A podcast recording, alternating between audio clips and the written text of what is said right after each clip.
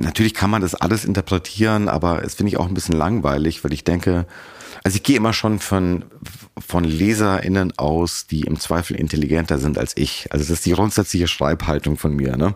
Ich denke nicht, ich weiß was und jetzt muss ich diesen armen Leuten da draußen oder vor meinem Buch sitzen dann äh, erklären, wie die Welt geht, sondern ähm, ich finde schon eigentlich sympathischer zu sagen, hier schaut mal, was ich hier für Material ähm, so entdeckt habe, guckt euch das mal an und dann kann ja jede und jeder selber sich ihren Reim drauf machen.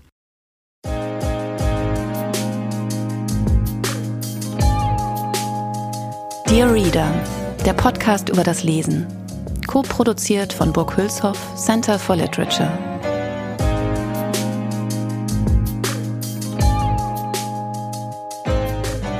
Hi und herzlich willkommen. Mein Name ist Mascha Jakobs und ich spreche in diesem Podcast mit AutorInnen über die Texte ihres Lebens, über die Wege, auf denen sie zu ihnen finden, wie das Gelesene sie verändert und wie oder ob für sie Lesen und Schreiben zusammengehören. Dieses Mal ist Ulrich Guttmeier mein Gast. Er schreibt seit 30 Jahren für Tageszeitungen und Magazine über Pop und Geschichte und ist Redakteur bei der Taz.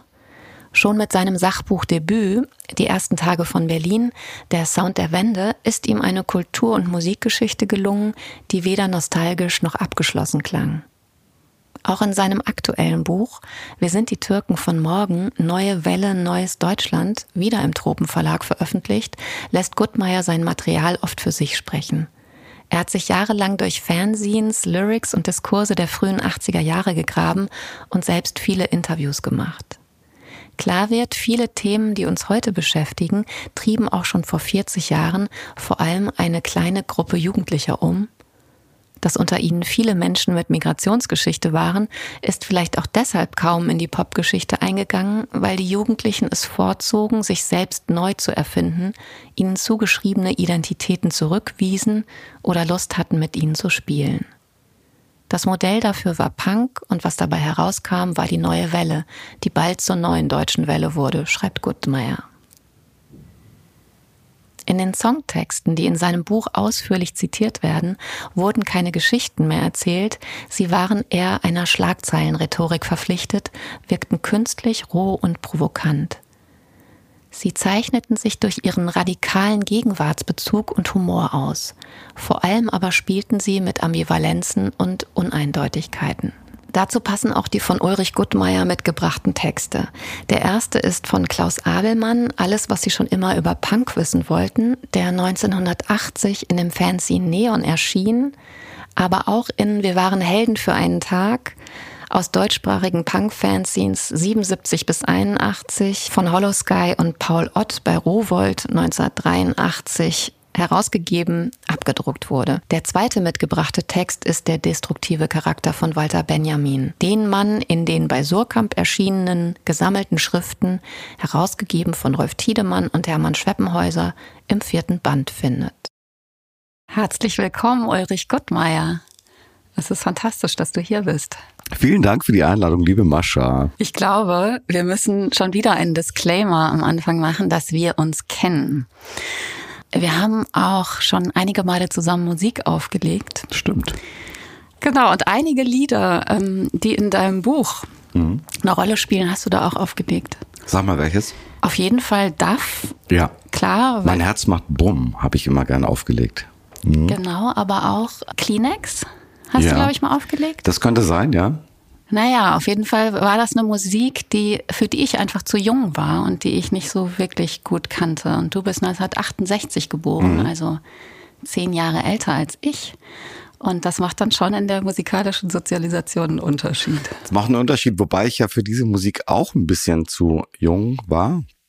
Wobei Duff ähm, kam zu einer Zeit äh, und war dann auch äh, im Radio, war das nicht so oft, aber auf Partys wurde schon gespielt. Das habe ich dann fast noch so eins zu eins mitbekommen, als es rauskam. Ich glaube, Gold und Liebe, dieses ähm, zweite Album von Duff, wo sie ein Duo waren, das habe ich mir, glaube ich, relativ bald danach gekauft, als sie rauskam. Das war 1981? 81, ja. zwei, vielleicht das sogar 82 möglicherweise. Ähm, aber Kleenex zum Beispiel, äh, das habe ich natürlich nicht mitbekommen, als es rauskam, weil das war ja schon 78, 79 oder so.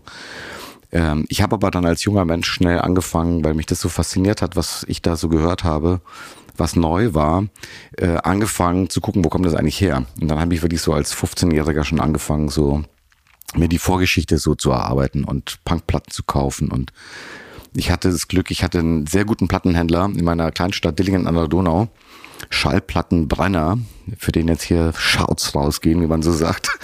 Äh, Schallplattenbrenner hatte eine Kiste mit, ähm, mit so neuer deutscher Musik. Also wirklich so eine, schon recht tief, also wie Platten waren da dran? Vielleicht so 50, 60. Und der hatte beim unabhängigen Vertrieb äh, wirklich so diese Klassiker eingekauft. Also ich habe mir da zum Beispiel dann Einstürzen, Neubauten, das erste Album gekauft. Der Plan war da drin in der Kiste. Viele Sachen, wo ich dann nachher bereut habe, dass ich sie nicht erstanden habe. Ich war ja jung, ich hatte ja nicht so viel Geld, um Platten zu kaufen. Aber da konnte ich ganz schön schon ein bisschen dann so diggen, ne? so graben, was da so kurz vorher alles so erschienen war. Genau, man muss dazu sagen, also dein Buch Wir sind die Türken von morgen, neue Welle, neues Deutschland der Untertitel äh, bei Tropen erschienen. Brandheiß. Wir befinden uns im Mai 2023. Da setzt du 1978 ein. Also das heißt, du beginnst mit Punk mhm. und gehst dann von da aus sozusagen, und es gab ja ein paar fließende Übergänge, aber darüber können wir auch sprechen, äh, in die sogenannte neue deutsche Welle. Ähm, auf dem Cover Gabi Delgado Lopez mhm. in einer Art ich weiß nicht. Man könnte denken, er springt, aber ich glaube, es ist ein Tanzmove von ihm, oder? Ja, also äh, das Foto ist ganz toll. Es wurde von Wolfgang Wiggers gemacht. Wenn ich mich recht entsinne, 81 auch, beim Auftritt von Duff im, in der Disco Aladdin in Bremen, die, wie ich, wie ich jetzt gehört habe, auch noch existiert. Und ähm, das Foto ist so geschnitten, es ist ein bisschen raffiniert gemacht, dass der auf einen zuzurennen scheint, also passend zum, zum Thema, wir sind die Türken von morgen, kommt er auf einen losgerannt. Äh, wenn man das Foto im Original sieht, kann man aber erkennen, dass er in der rechten Hand ein Mikrofon trägt. Also du hast recht, der tanzt einfach so wahrscheinlich und macht so einen Move nach vorne schon, aber er ist auf der Bühne, ja.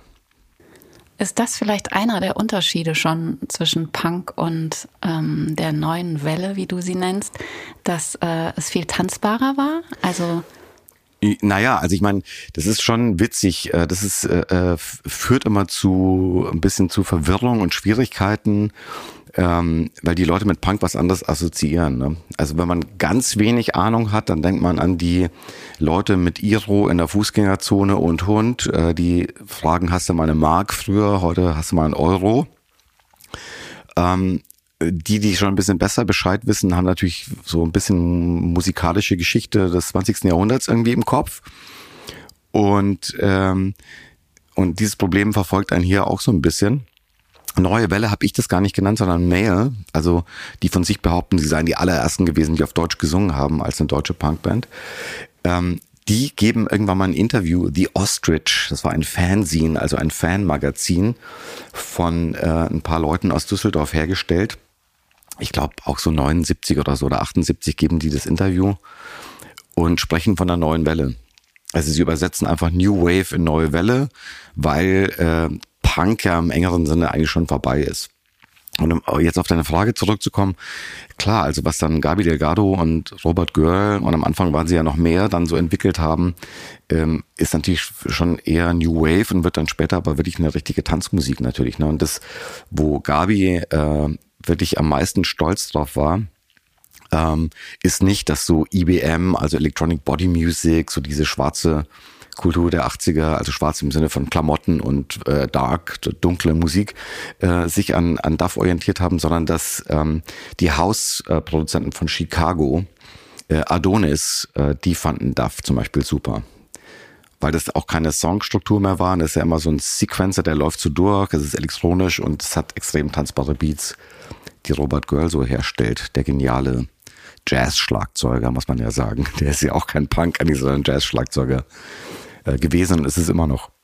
Er ist nicht nur auf dem Cover, er ist auch eigentlich der Protagonist des Buches, ja. auch wenn es um ganz viele verschiedene Bands geht und aber eigentlich ist er der heimliche Protagonist. Also anhand so sagen, seiner ja. Geschichte erzählst du diese Zeit. Du hast auch schon einige Interviews mit ihm gemacht, also man konnte ja. schon immer Texte von dir in der Taz äh, lesen. War dir das klar sozusagen, als du begonnen hast, dass es sich alles um Gabi herum zentriert? Oder ist das so entstanden? Also vielleicht können wir mal darüber reden, wie diese, wie dieses Buch, was ein extrem materialreiches ja. Buch ist, was aus äh, Fanzine, Schnipseln, ganz vielen Lyrics, aber auch Zeitungsartikeln und ähm, also ganz, ganz viel Material, sehr, sehr viele Interviews, die du auch geführt hast, besteht. Aber ich habe mich gefragt beim Lesen, wie hast du sozusagen dieses ganze Material überhaupt organisiert? Ja, ich weiß gar nicht, ob ich das so richtig äh, klug gemacht habe. Ich bin jetzt nicht der Meister, so lange Strecken zu organisieren, weil ich schreibe ja eigentlich Zeitungstexte und da habe ich das quasi im Gefühl. Ne? Äh, so eine Seite, eine halbe Seite, da, da muss ich nicht wirklich drüber nachdenken. Das entsteht dann so beim, beim Schreiben, schiebt man so Elemente hin und her am Rechner. Ähm, ich habe halt versucht, das thematisch so ein bisschen zu fassen. Also im Grunde sind es so grob, kann man sagen, drei Teile eigentlich. Ganz grob gesagt. Und der erste Teil geht so ein bisschen um das, was auf dem Titel steht, nämlich dieses Stück, was Gabi geschrieben hat. 1978 und dann komme ich, mache eine kleine Schleife und dann komme ich darauf zurück, wie das so entstanden ist.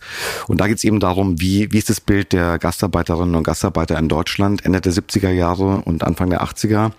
Ähm, erstens und zweitens, ähm, welche Rolle spielen eigentlich Kinder von Migranten oder die selber sogar als Kinder nach Deutschland gekommen sind, wie Gabi selber. Der kam ja im Alter von acht nach Deutschland, kannte kein Deutsch, äh, kam dann in die Schule, hat Deutsch gelernt und das finde ich halt auch äh, unter anderem faszinierend, was dann da für, für Lyrics, also Lyrik, was da für Gedichte dabei rauskam, weil der war ja schon ein toller Texter. Und es gilt auch für andere. Also jetzt anderes Beispiel, um jetzt nicht immer nur bei Gabi zu bleiben, mal ein anderes Beispiel zu nennen.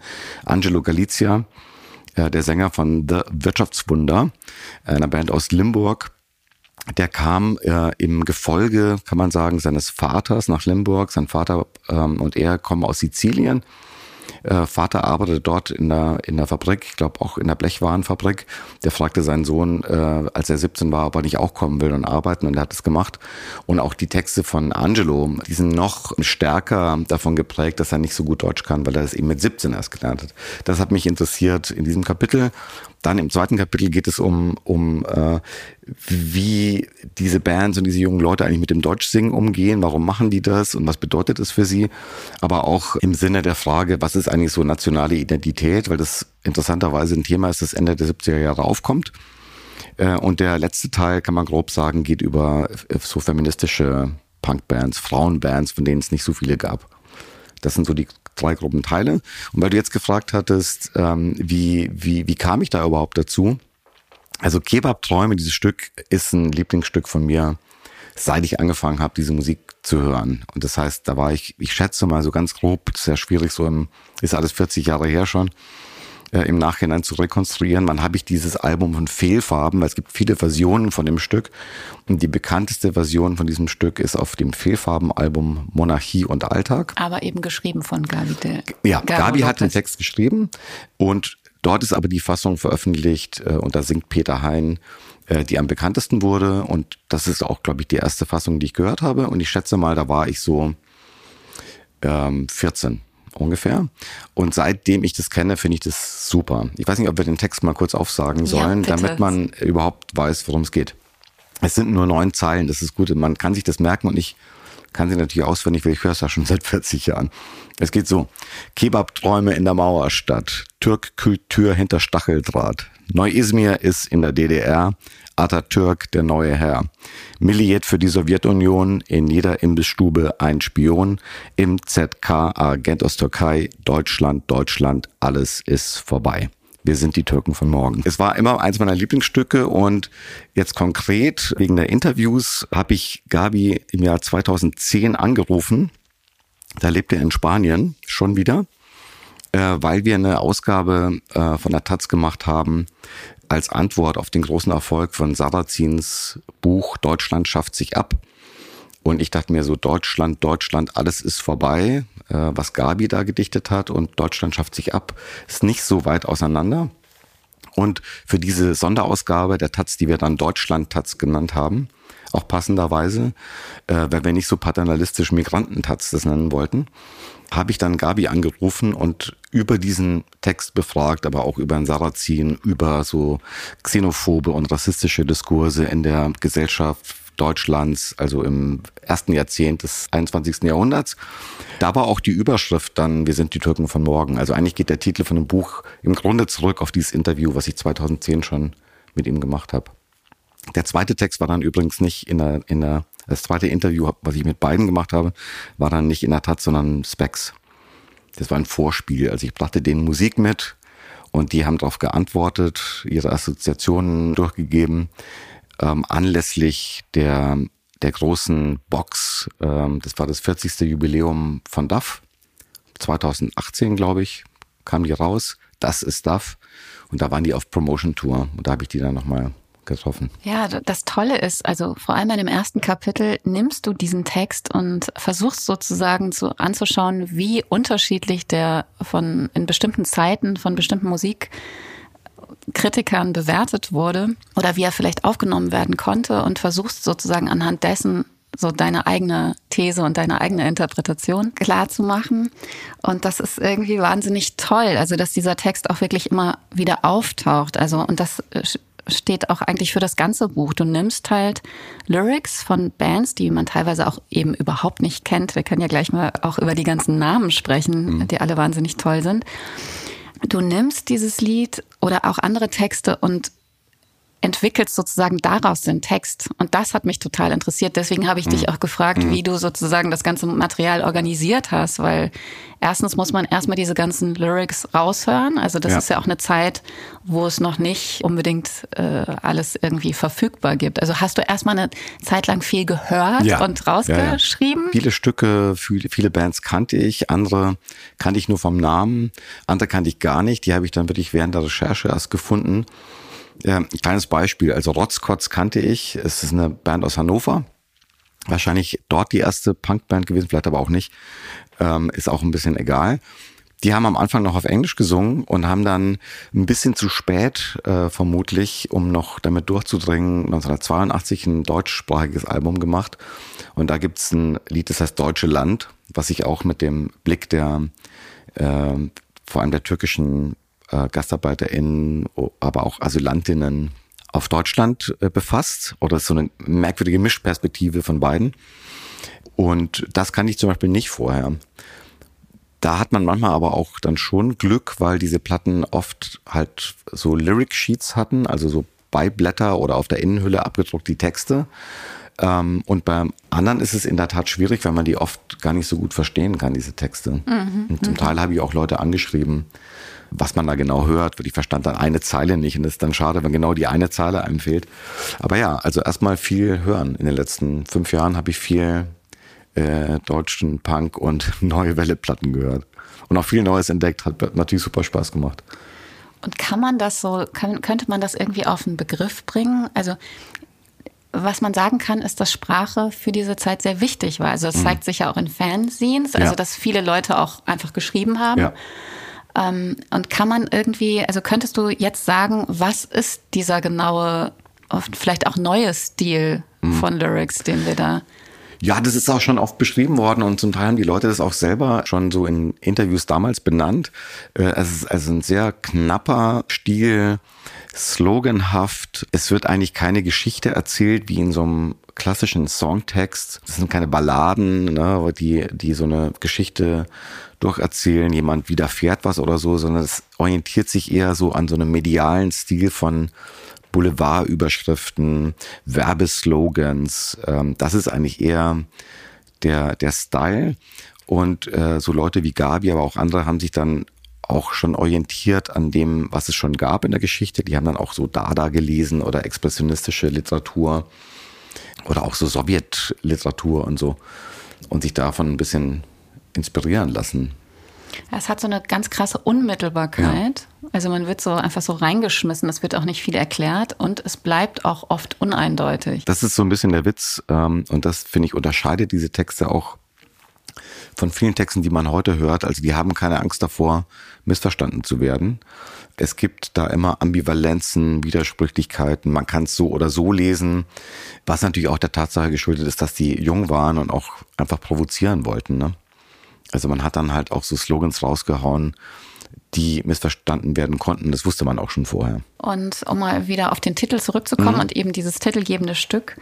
Äh, du liest das eher als eine Satire ja. auf die ganzen xenophoben und das ist auch super interessant. Also, das, du hast dir dann ähm, Ende der 70er Jahre, Anfang der 80er, obwohl er in den 70ern auch angeschaut, äh, wie sozusagen damals die Diskurse mhm. über Deutschland beschaffen waren. Mhm. Und da ging es wirklich die ganze Zeit schon um so eine Wiederentdeckung der deutschen Identität. Ja. Also auch bei Theoretikerinnen, bei denen man das zu dem Zeitpunkt noch nicht gedacht hätte. Ja. Also du nennst da Habermas. Ja, Habermas selber ähm, äh, gehört nicht direkt dazu. Er ist wichtig, weil er Herausgeber war von einem, ähm, von einem Sammelband, also zweibändig. Die Edition Surkamp ähm, wollte was Spektakuläres haben für ihre Nummer 1000. Und der Titel orientiert sich an einem anderen Sammelband, der, glaube ich, kurz vor dem Zweiten Weltkrieg entstanden ist. Stichworte zur geistigen Situation der Zeit. Und da hat der Habermas einfach Leute angeschrieben und sie ohne quasi Programmansage gefragt, schreibt doch was ähm, ihr denkt, was für heute wichtig oder was euch heute wichtig ist. Was sind die Fragen, die sich uns heute stellen? Und es gab Leute, die ihm dann geantwortet haben, ja, wir würden aber schon gern ein bisschen mehr wissen, was wir da machen sollen. Er hat sich aber anscheinend geweigert und hat es im Offenen gelassen und hat aber dann, als die Aufsätze, Essays bei ihm reinkamen, die dann organisiert nach Themen. Und äh, ein Kapitel widmet sich dann, dann eben der nationalen Frage, weil da eben offensichtlich Texte gekommen sind, weil es ein Thema war. Unter anderem äh, von Martin Walser. Martin Walser outet sich da als Linker, der die ganze Zeit verheimlichen muss vor sich und der Welt, dass er an der Teilung Deutschlands leidet, zum Beispiel. Also das ist einer der Texte, die da drin sind und es gibt andere.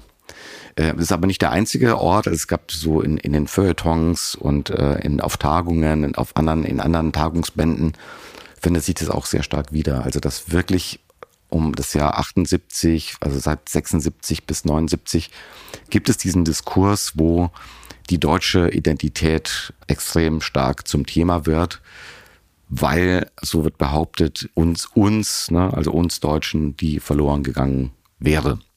Also wir hätten unsere Geschichte vergessen. Also es geht darum, das positiv neu zu besetzen. Und äh, dieser Text, Kebab-Träume, mhm. den liest du eben als eine Satire auf genau diese mhm. Diskurse. Ja, also jetzt nicht auf die intellektuellen Diskurse, weil die ähm, abgesehen davon, dass sie so äh, äh, verrückt nach deutscher Identität sind, die sind nicht Teil von einem xenophoben Diskurs. Das ist ein Diskurs des Stammtischs und, und der neuen Rechten. Den es, du da auch nochmal Genau, es äh, erscheint 1978 auch ein wichtiges Buch für, für diesen Diskurs. Henning Eichberg war dann später Grün, Gründungsmitglied. Er war Sportwissenschaftler und eigentlich derjenige, der den Ethnopluralismus der auch heute noch wichtig ist für die neue Rechte, also in Deutschland im Grunde popularisiert hat. Und der bringt 78 ein Buch raus, das heißt Nationale Identität. Und da geht's eben schon darum, dass das, sind so Diskurse, die kommen einem sehr bekannt vor. Also äh, da wird geklagt über ein afrikanisiertes Brüssel, ein türkisches Berlin. Äh, da geht's eben um Einwanderung, die den Charakter äh, Europas verändert und das sei ein Problem. Überfremdung ist so ein Stichwort, das da auftaucht. Ich denke, dass Gabi auf diesen Diskurs antwortet, indem er das satirisch überspitzt. Also Deutschland, Deutschland, alles ist vorbei, wir sind die Türken von morgen.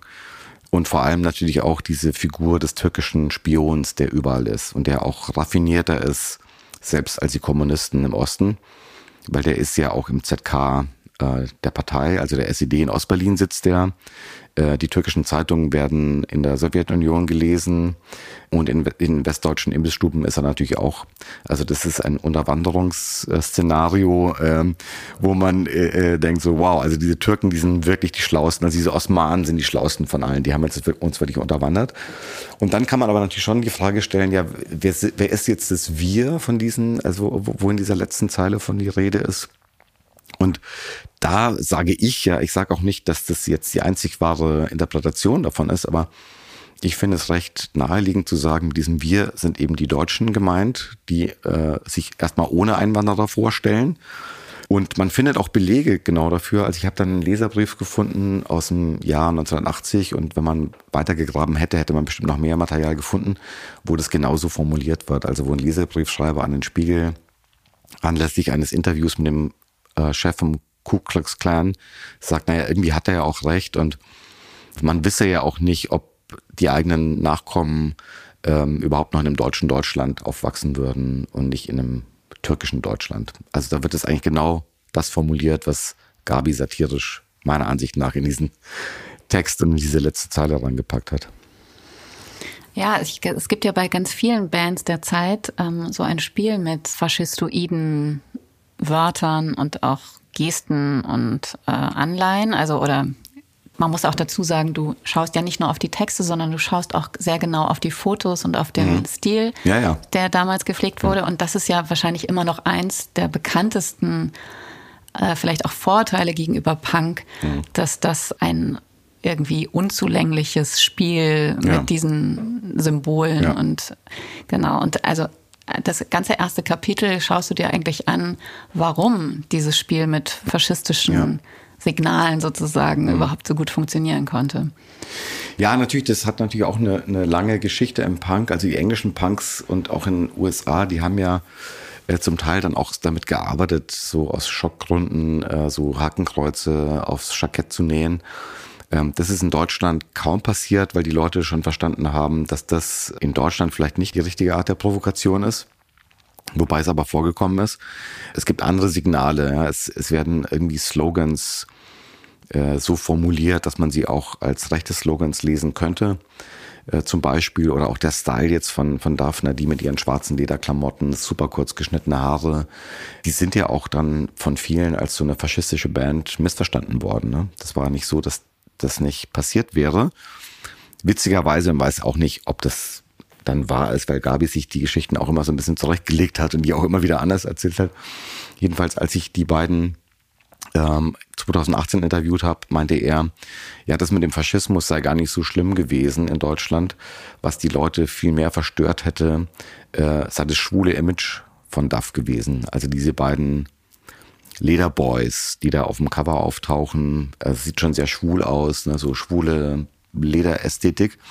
Und das hätte die Leute doch viel mehr auf die Palme gebracht als ähm, so dieses Spielen mit bestimmten so Slogans, die so aus dem rechten Kosmos kommen könnten. Wenn man sie nicht auch ironisch verstehen würde. Aber Ironie ist vielleicht auch nicht das richtige Wort unbedingt. Die spielen mit, äh, mit Zeichen und ist aber auch ein Unterschied, wann man genau hinguckt. Ne? Also 1978 ist dann auch noch anders als wieder 82 zum Beispiel. Hm. Weil diese ne, äh, Kultur entwickelt sich auch sehr schnell.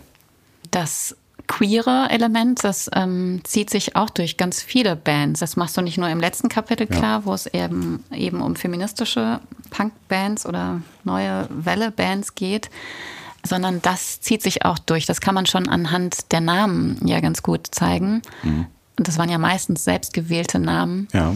von männlichen Musikern zum Beispiel. Ähm, also dass die Frauennamen genutzt ja. haben. Und das ist vielleicht auch ein Teil der, dieser popkulturellen Geschichtsschreibung, der bislang noch nicht so genau mhm. angeschaut mhm. wurde, mhm. wie das Spiel mit bestimmten Geschlechterzuschreibungen ausgesehen hat. Ja. Naja, das zieht sich schon so durch, aber man muss natürlich suchen. Ne? Das ist jetzt auch nicht auf jeder Platte und von jeder Band gibt es so Texte, aber man findet schon relativ viele. Spontan fällt mir ein, weil wir hatten sie auch schon erwähnt, der Wirtschaftswunder haben auf ihrem zweiten Album ein Stück ähm, Rate mal. Und der Refrain ist, ähm, wer sind denn da die Mädchen, wer sind denn da die Boys? Äh, man kann die also offensichtlich nicht unterscheiden, wenn die in der Disco tanzen, weil halt auch so ein androgyner äh, Stil Mode geworden war. Und ich glaube, das war auch so ein bisschen der Zeitgeist, ähm, dass auch damals schon ähm, unter jungen Leuten klar war, dass diese äh, binäre Organisation der Welt äh, nicht so ganz aufgeht. Das nannte man dann ähm, nicht non-binär und man nannte das auch nicht unbedingt queer. Aber äh, von der Sache her war, war, war das schon vielen Leuten, glaube ich, klar. Und die haben damit auch gespielt. Und natürlich gab es auch damals schon in 70er Jahren ähm, so ein Fable für Crossdressing. Also die New York Dolls aus New York, um jetzt mal ein Beispiel zu nennen, die so eine Proto-Punk-Band war, die traten in Frauenkleidern auf Es gab Wayne County, der eine Transperson ist und aus Wayne County wurde Jane County. Und Jane County lebte mit ihrer Band äh, The Electric Chairs, glaube ich, auch eine Weile in Berlin sogar mit Band. Äh, auch um die Zeit rum. Da gibt's natürlich die Filme von ähm, äh, Rosa von Braunheim. Ne, das ist ja alles ein Kontext, der, den man auch herstellen kann und vielleicht sollte. Also ja, das ist schon ein Thema, das offensichtlich da war. Und äh, ist dir das bei der Recherche aufgefallen? Also, dass bislang sozusagen weder der Anteil der Gastarbeiter oder sogenannten GastarbeiterInnen marginalisiert war in dieser Geschichtsschreibung dieser Zeit und auch eben dieses Queere? Also war das ein Grund, das nochmal sozusagen genauer zu betrachten? Ist das gar nicht so zentral für deine Thesen? Ich meine, eine These, ähm, stimmt, die haben wir auch noch gar nicht genannt, ist von dir natürlich, dass Punk oder auch die neue Welle absolut anti-identitäre ja. Bewegung war. Deswegen ist die Antwort darauf nicht so leicht, weil das ist ein, ein, im Grunde ein Paradox. Ähm, du hast gesagt, die, die Geschichte der, dieser Leute ist marginalisiert worden oder sie sind marginalisiert worden, es wurde nicht benannt. Ähm, das hat aber auch genau damit zu tun, dass es gar keine Frage war. Und das, dass es keine Frage war, finde ich wiederum eigentlich recht fortschrittlich und modern. Das heißt, Absolute Souveränität. Ja, also Gabi Delgado hat sich immer als Spanier und auch als vor allem Andalusier selber bezeichnet. Der hat ja auch keinen Hehl draus gemacht. Der, äh, er hatte den Namen. Das war völlig klar, dass es ein Teil seiner Geschichte ist. Er hatte auch mal äh, ganz am Anfang eine Untergrundbewegung namens Spanische Front ausgerufen, die es, glaube ich, nicht wirklich gab oder nur in Texten. Und den Namen nachgehen konnte man das ja auch sehen, ne? dass da äh, Leute mit griechischen Namen waren, mit portugiesischen, spanischen Namen, weniger türkische, aber die gab es auch. Also Bildstörung in Frankfurt, der äh, Gitarrist, der auch die Songs geschrieben hat, Musti Ünger oder der Bassist von äh, Soland äh, Grün aus Berlin. All das gab es aber eben äh, auf eine selbstverständliche Art und Weise. Das heißt, das war gar keine Frage, sondern dass die Leute mit so einem Hintergrund dort Teil von dieser Bewegung waren, zeigte eben halt auch, wie offen die war. Also das war eben keine Frage.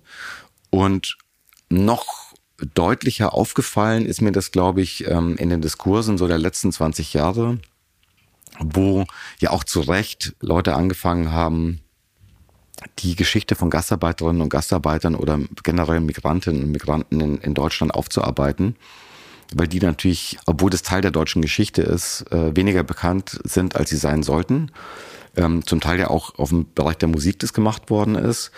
Also wichtige Kompilation, die man da nennen muss, ist von äh, Imran Ayata und äh, Bülent Kulukcu, die Songs auf Gastarbeiter heißt, die ähm, 2013 oder 14 rausgekommen ist wo sie gezeigt haben, wie viel Musik eigentlich entstanden ist äh, in Deutschland. In dem Fall äh, Teil 1 von Songs of Gastarbeiter von türkischen GastarbeiterInnen. Meistenteils auf Türkisch, aber eben es gab auch ein paar Songs auf Deutsch. Und das ist aber natürlich so, das bleibt notwendigerweise und auch richtigerweise erstmal in diesem Rahmen auf eine unterprivilegierte, diskriminierte Gruppe zu schauen und deren Geschichte nach vorne zu holen. Und ich glaube, das war nochmal so ein weiterer Baustein darin, für mich zu sagen, ja, interessanterweise war das aber eben bei Punk und Neuer Welle nie ein Thema. Und das fand ich als Modell ganz schön. Und warum anti-identitär? Du hattest vorhin diese Frauennamen erwähnt. Also die Leute geben sich erstmal neue Namen. Mhm. Also die ziehen sich erstmal neu an. Ja. Und damals gab es noch nicht so diesen festen Stil oder wenn es den gab, wird er auch sofort wieder subvertiert. Also ich habe das Beispiel von Deutschland aus Hannover, die Band Deutschland aus Hannover, die schon von Anfang an keinen Bock auf diese Lederjackenuniform haben und deswegen so Jacketts anziehen und sich auch diesen komischen Namen geben in einem Punk-Kontext. Der war eigentlich auch schon eine Provokation gegenüber den, dem spießigen Punk dann wiederum ist. Also es gibt so eine Idee von Neuerfindung. Ja. Man gibt sich einen Namen, man zieht sich neu an und diese Neuerfindung ist individuell und die ist nicht an irgendwelche Gruppenidentitäten gebunden. Im Gegenteil. Also man merkt dann auch sofort, so Moment, jetzt ziehen alle die Lederjacken an, das machen wir jetzt nicht. Weil äh, wir haben keinen Bock, gegen den Mainstream in der Gesellschaft anzugehen äh, äh, und dann nur einen Gegen-Mainstream zu bilden, sondern nee, nee, also dann muss man da auch sofort wieder dann natürlich dagegen vorgehen. Und das, das ist für mich das anti-identitäre Element, das ich halt gerade spannend finde an, dem, an dieser Kultur. Wollen wir vielleicht mal uns langsam zu den mitgebrachten Texten bewegen? Ja, gerne. Du hast gesagt, dass du Texte mitbringen willst, die auch zentral sind für dieses Buch. Vielleicht fangen wir mal an mit Klaus Abelmann. Alles, was Sie schon immer über Punk wissen wollten. Mhm. But we're afraid to ask. Das ist äh, 19, ein Text, der in einem Fanzine mhm. Neon 1980 erschienen ist, aber dann auch nochmal in dem sicherlich total spannenden Buch von Hollow Sky und Paul Ott herausgegeben. Wir waren Helden für einen Tag aus deutschsprachigen Punk-Fanzines 1977 bis 81 bei Rowold erschienen. 83 schon. Den findet man auch einfach im Netz. Er ist auch immer unterbrochen von Fotos, was ja für Fanzines auch relativ typisch ja. war, also dass der Text nicht alleine steht. Ja. Warum ist die genau dieser Text für dich so wichtig?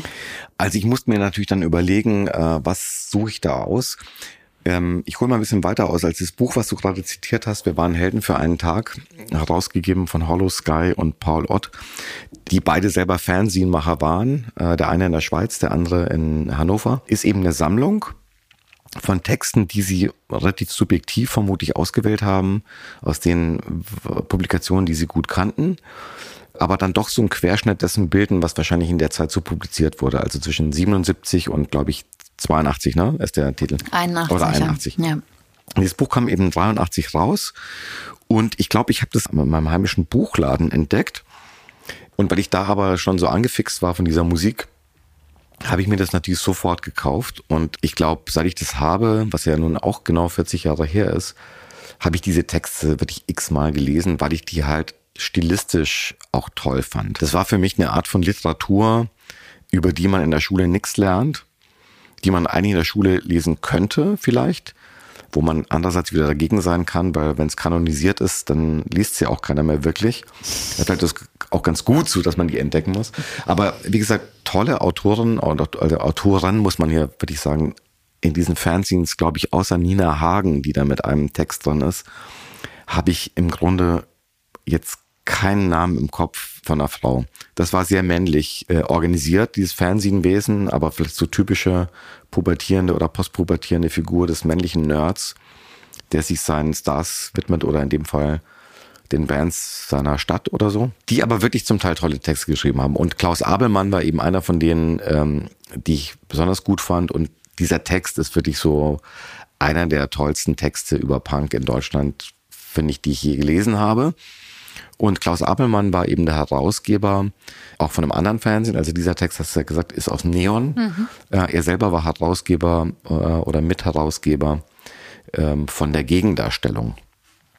Und da gibt's auch weitere Texte in diesem tollen Buch aus der Gegendarstellung. Aber der Text erzählt halt im Grunde in, glaube ich, so vier, fünf Episoden von bestimmten Einzelpersonen oder Bands und wirft dann so quasi vier, fünf Schlaglichter auf so bestimmte, ähm, ja, äh, wie soll man sagen, Szenarien äh, oder es sind zum Teil so Anekdoten.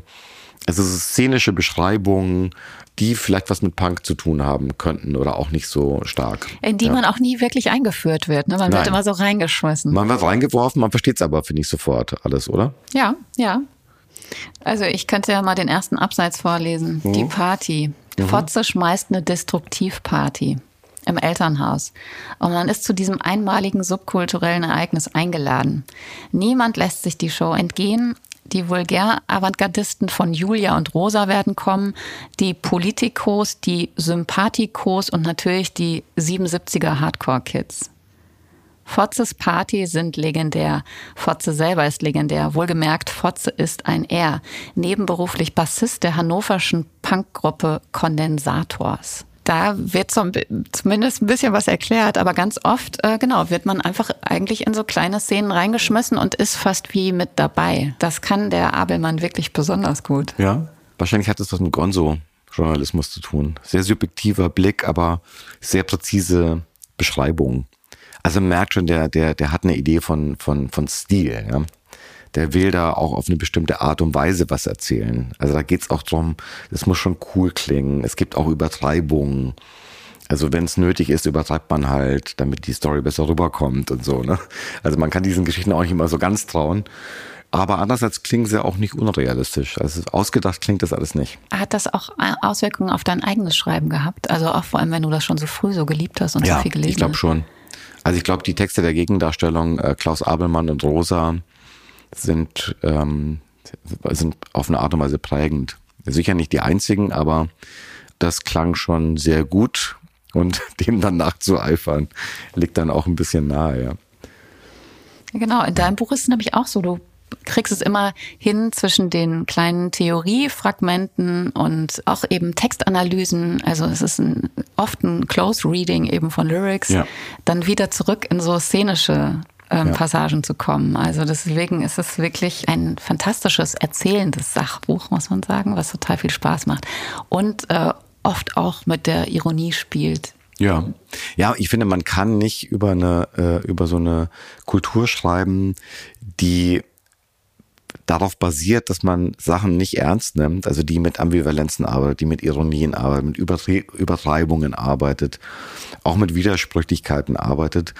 Also die jetzt so bierernst abzubilden, würde dem Gegenstand nicht gerecht und andererseits wird man natürlich auch angesteckt davon. Ne? Also ja. man kann sich dem einfach nicht entziehen. Wenn man ständig damit zu tun hat, irgendwann mal äh, ist man dann selber auch so drauf.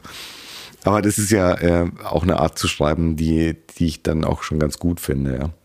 Natürlich kann man das alles interpretieren, aber es finde ich auch ein bisschen langweilig, weil ich denke, also ich gehe immer schon von, von LeserInnen aus, die im Zweifel intelligenter sind als ich. Also das ist die grundsätzliche Schreibhaltung von mir. Ne? Ich denke nicht, ich weiß was und jetzt muss ich diesen armen Leuten da draußen oder vor meinem Buch sitzen dann äh, erklären, wie die Welt geht, sondern ähm, ich finde schon eigentlich sympathischer zu sagen, hier schaut mal, was ich hier für Material ähm, so entdeckt habe, guckt euch das mal an und dann kann ja jede und jeder selber sich ihren Reim drauf machen. Äh, und es ist meistenteils ja nicht so schwer. Und es gibt bestimmt auch ein paar Stellen, wo Leute anderer Ansicht sein werden als ich, da bin ich mir auch sicher. Aber gut, es ist halt so ein Angebot, ne?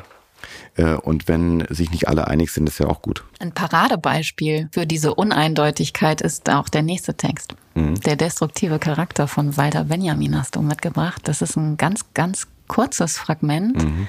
was man auch ganz einfach im Netz findet. Also beide Texte könnt ihr da finden. Der ist Fragment geblieben und der ist vielleicht ein Paradebeispiel für so ein dialektisches, uneindeutiges mhm. Denken. Mhm.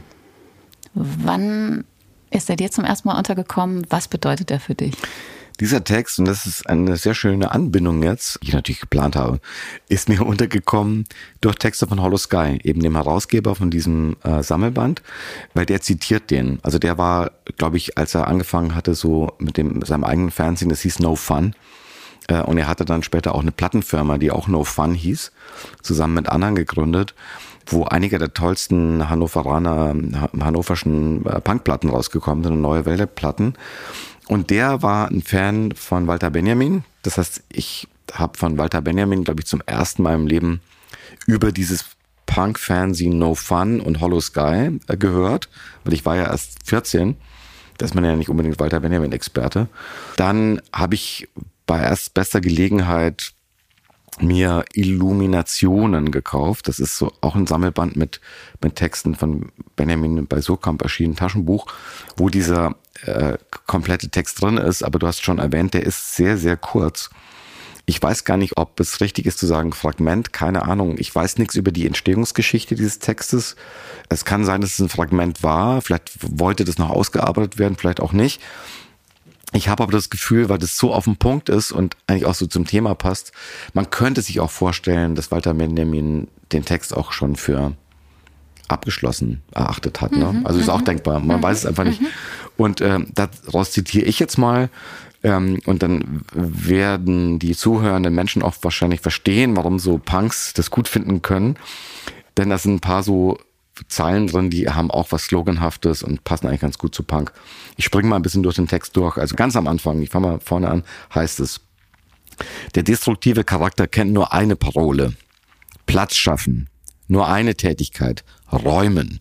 Sein Bedürfnis nach frischer Luft und freiem Raum ist stärker als jeder Hass. Der destruktive Charakter ist jung und heiter. Denn Zerstören verjüngt, weil es die Spuren unseres eigenen Alters aus dem Weg räumt es heitert auf, weil jedes Wegschaffen dem Zerstörenden eine vollkommene Reduktion, ja Radizierung seines eigenen Zustands bedeutet. Oder später, Der destruktive Charakter ist gar nicht daran interessiert, verstanden zu werden. Bemühungen in dieser Richtung betrachtet er als oberflächlich. Das Missverstandenwerden kann ihm nichts anhaben. Im Gegenteil, er fordert es heraus, wie die Orakel, diese destruktiven Staatseinrichtungen, es herausgefordert haben.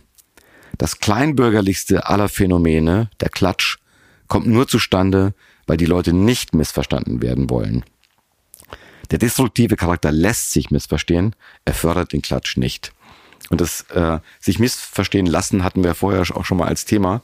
Also es gibt viele Punk-Texte, die sich auch absichtlich missverstehen lassen, also als aktive Handlung sozusagen. Das passiert nicht passiv, sondern es wird genauso gesagt, ähm, damit man möglicherweise auch missverstanden wird. Also die Destruktion ist eben nicht Selbstzweck, sondern eigentlich soll sich dadurch was öffnen. Wenn man äh, Benjamins geschichtsphilosophische Thesen kennt, dass, äh, dass es eigentlich eine Wiederholung des Immergleichen ist und mhm. dass es aber an bestimmten Stellen vielleicht die Möglichkeit gäbe, eine Veränderung mhm. loszutreten. Ja. Also das, das macht dieser Text eigentlich ziemlich deutlich. Das ja. lässt sich natürlich auch ganz gut parallel schalten mit dem, was Punk vielleicht wollte. Ja, ob Punk per se irgendwas wollte, ist natürlich so eine Frage, die schwer zu beantworten ist. Also ich denke, muss ich schon immer die einzelnen äh, äh, Leute angucken und die einzelnen Texte anschauen. Ich glaube, sonst würde man dem ein bisschen zu viel aufbürden oder jedenfalls würde ich mir das nicht äh, trauen zu sagen, was jetzt Punk so wollte.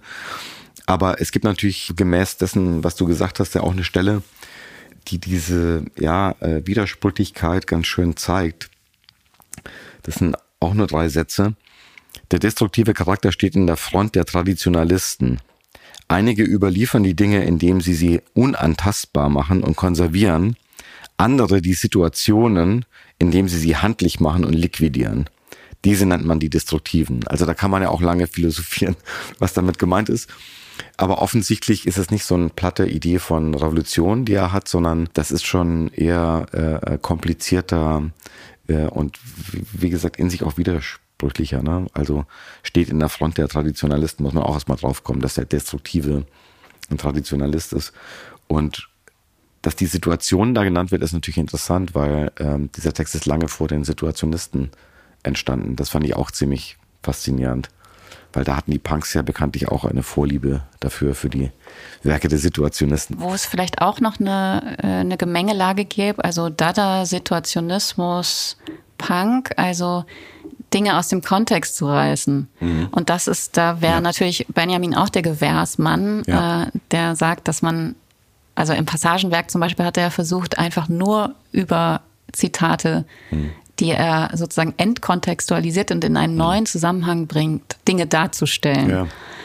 Also das ist vielleicht auch was, was, was sich da parallel lesen lässt. Ja klar, die, die, die Collage war ein wichtiges Stilmittel von, von Punk in diesen Fanzines auch oft. Ne? Genau, deswegen weil, stimmt, sind auch ähm, die Fotos wichtig. Ja, weil das natürlich auch einfach war. Ne? Es gab jetzt neu diese Xerox-Kopierer, die heute vielleicht schon keiner mehr kennt, die jungen Leute, weil man das gar nicht mehr benutzt. Man hat man hat seinen Rechner und da bastelt man dann Rechnersachen zusammen. Das gab's ja damals nicht. Diese Fernsehen sind oft offensichtlich so gemacht, dass jemand einfach mit einem Stift schreibt. Also in der Gegendarstellung gibt es viele Texte, sind einfach mit einem schwarzen Stift in Schreibschrift geschrieben oder äh, mit Schreibmaschine. Und das wird dann ergänzt durch Sachen, die man aus Zeitungen ausschneidet, äh, Collagen. Es gibt dann nochmal ganze Seiten, die sind nur Collagen.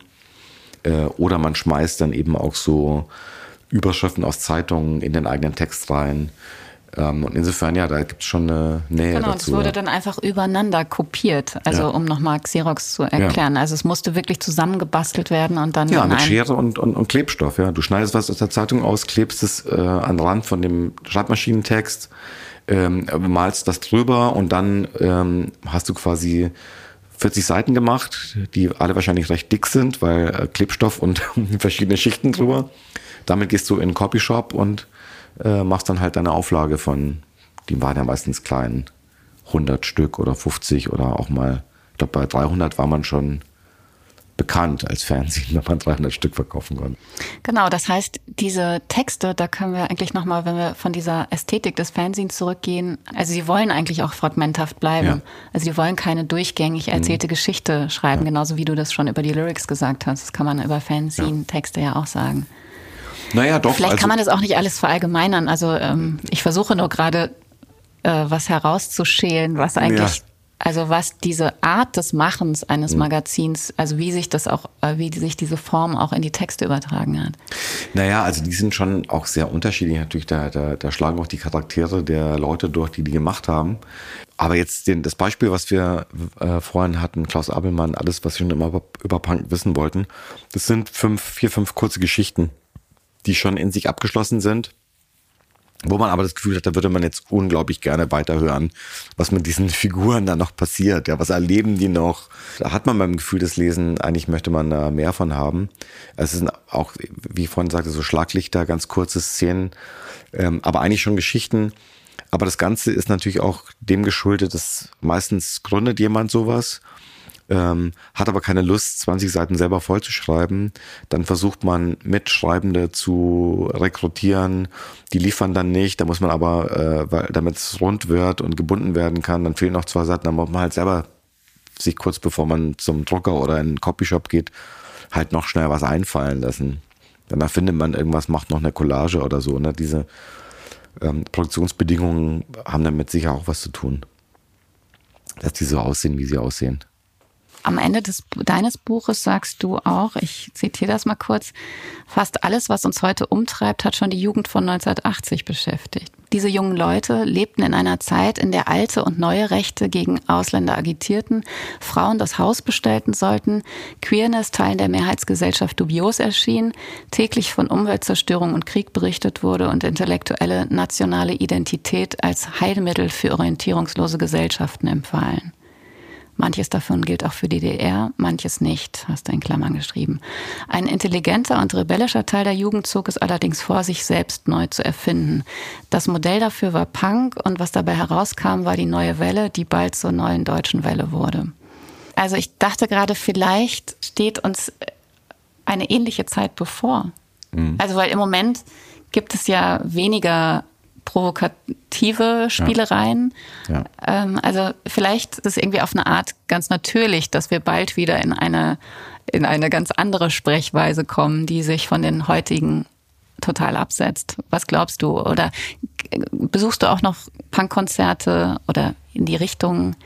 Äh, also gibt es da eine neue, junge Szene? Also lustigerweise gibt es was, was ich bis vor kurzem gar nicht kannte. Ähm, es gibt eine neue Genrebezeichnung, ähm, neue, neue deutsche Welle. Also es gibt Bands, die darunter sortiert werden. Das ist aber erstmal nicht mehr oder weniger als ein, äh, äh ein Slogan, ein Tag für, für Playlists äh, bei Spotify und so. Aber es hat schon auch eine gewisse Logik, weil ähm, diese Musik oft schon sich sehr stark anlehnt an diese Modelle von so neue Welle, neue deutsche Welle Musik. Also wird auf Deutsch gesungen, Synthesizer spielen eine wichtige Rolle, darüber haben wir noch nicht geredet, also nur am Anfang, am Rande bei, bei DAF. Äh, das gibt es und ich denke schon, dass es junge Leute gibt, die jetzt auch in so einer Gegenbewegung vermute ich mal oder erwarte ich oder sehe ich zum Teil auch schon neue Wege suchen, nicht darauf festgenagelt zu werden, nur über sich selber reden zu dürfen. Ne? Weil das ist ja so ein bisschen die Folge der woken Kultur, die wir haben, dass du eigentlich nur über dich selber reden darfst, weil alles andere ist schon irgendwie Aneignung fremder Positionen, die also aufs Schärfste zurückgewiesen werden und bestraft werden. Das darf man nicht. Ähm, das macht natürlich so Literatur und auch Lyrics schreiben, die witzig sind, nicht so einfach. Das ist natürlich eine junge Generation und das ist ja auch ganz gut so sehr stark sensibilisiert ist für Rassismus, für Antisemitismus, für Homophobie und so weiter, ähm, ist ja einfach nur gesellschaftlicher Fortschritt. Ne? Also das, was eben vor 40 Jahren noch nicht so der Fall war, da waren diese Leute, wenn wir jetzt sagen, die waren vielleicht schon queer, die waren irgendwie ähm, äh, inklusiv, was auch immer, äh, dann waren sie wahrscheinlich nicht die Mehrheit. Ja, ja. Und ja. heute ähm, äh, zeigt sich eben dann doch Fortschritt darin, dass äh, schon Leute im Kindergarten verstehen bestimmte Sachen. Äh, da muss man sensibel sein, wenn man über Leute redet. Äh, es soll keine Ausschlüsse geben und so weiter. Das heißt, auf einem anderen Level äh, steigt man vielleicht ein, aber trotzdem, glaube ich, gibt es auch einen Wunsch, auch mal äh, loslassen zu können und auch mal kontrovers sein zu können, würde ich vermuten. Also so sehe ich das so ein bisschen in, in, in, in der Musik zumindest. Hattest du Probleme mit deinem Buch bislang? Nee, also ich habe äh, diesbezüglich also keine Anwürfe gehört. Ich meine, was ich ja nicht mache, da können wir jetzt drüber reden, weil wir gerade drüber reden, ich habe jetzt nicht gegendert zum Beispiel. Mache ich generell in meinem Schreiben nicht. Nicht, weil ich das total blöd finde, sondern weil ich das ein bisschen ähm, finde, man macht es sich als Schreiben der Person dann auch ein bisschen einfach. Man denkt sozusagen, man hat dann das Problem abgehakt, ja, indem mhm. man einfach gendert. Ich merke das oft in der Zeitung, da werden dann Wörter gegendert, die nicht gegendert werden sollen. Also wird dann über irgendein islamistisches Land geredet und da wird von PolizistInnen geredet und du weißt genau so, sorry, aber da gibt es keine Gleichberechtigung, da gibt es keine PolizistInnen. Manchmal gibt es sie auch, aber in dem Fall, den ich dann da eben mal las, gab es die nicht. Also das heißt, wenn man das einfach so stur macht, dann äh, verfälscht man auch die Wirklichkeit. Ne? Wenn man über äh, Berufe redet, wo es beklagenswert ist, dass es vielleicht nur zehn Prozent Frauen gibt, die aber gendert, dann tut man so ein bisschen so, als wäre das irgendwie alles, äh, das Problem schon gelöst. Es ist aber nicht gelöst. Das heißt, ich bin immer dafür, da ähm, äh, äh, präziser zu sein und das dann im Einzelfall zu entscheiden. Also manchmal mache ich das auch, wenn es irgendwie viel zu kompliziert ist, da jetzt äh, eine extra Runde zu reden und was zu erklären, mache ich das auch aber ich versuche es eben immer so mir bewusst zu halten und dann entsprechend zu schreiben. Ähm, das könnte man jetzt ja auch inkriminieren. Äh, es gibt aber noch einen zweiten Grund, warum ich das ein bisschen komisch finden würde, weil das halt auch ein bisschen quer steht zu dem Material, mit dem ich da arbeite. Ne? Also damals wurde nicht gegendert und ich glaube, die Punks äh, wären auch nicht auf die Idee gekommen zu gendern. Ähm, nicht, weil sie antifeministisch gewesen wären, sondern weil das dem Umgang mit Sprache, glaube ich, nicht entsprochen hätte. Das ist jetzt nur eine These, vielleicht gut, kann auch sein, dass anders gewesen wäre, aber würde ich jetzt vermuten. Das heißt, dieses Material, wir haben ja vorher über die, diese Textsorten gesprochen, was uneindeutig ist, was auch provokativ ist, das wäre dann fast so ein bisschen absurd, dem dann mit so einer Art von einer äh, Hülle sozusagen das irgendwie so einzufangen. Ähm, wobei ich, um das nochmal am Ende zu sagen, überhaupt nichts dagegen habe, wenn Leute das machen. Also es muss, finde ich, jede und jeder selber entscheiden. Ich arbeite ja bei der Taz und das finde ich wirklich sehr gut, dass wir ähm, Pluralismus haben. Das heißt, äh, bei uns, wir waren ja die Ersten, die gegendert haben ne, in den 80er Jahren und zwar mit Binnen-I, mhm. was jetzt so ein bisschen außer Mode gekommen ist. Auch ein bisschen zu Recht, weil das ja auch binär, ja.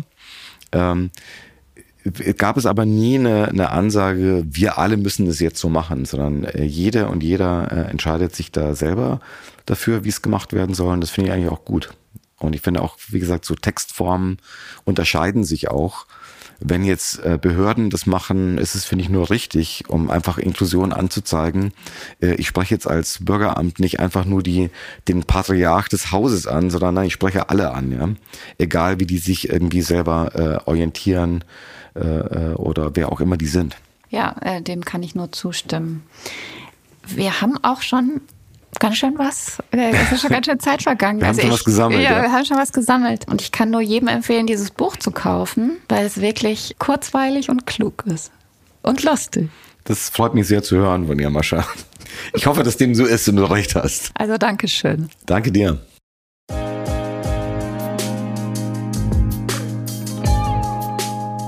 Dear Reader von Mascha Jacobs wird co-produziert von Burg Hülshoff Center for Literature und gefördert durch die Beauftragte der Bundesregierung für Kultur und Medien.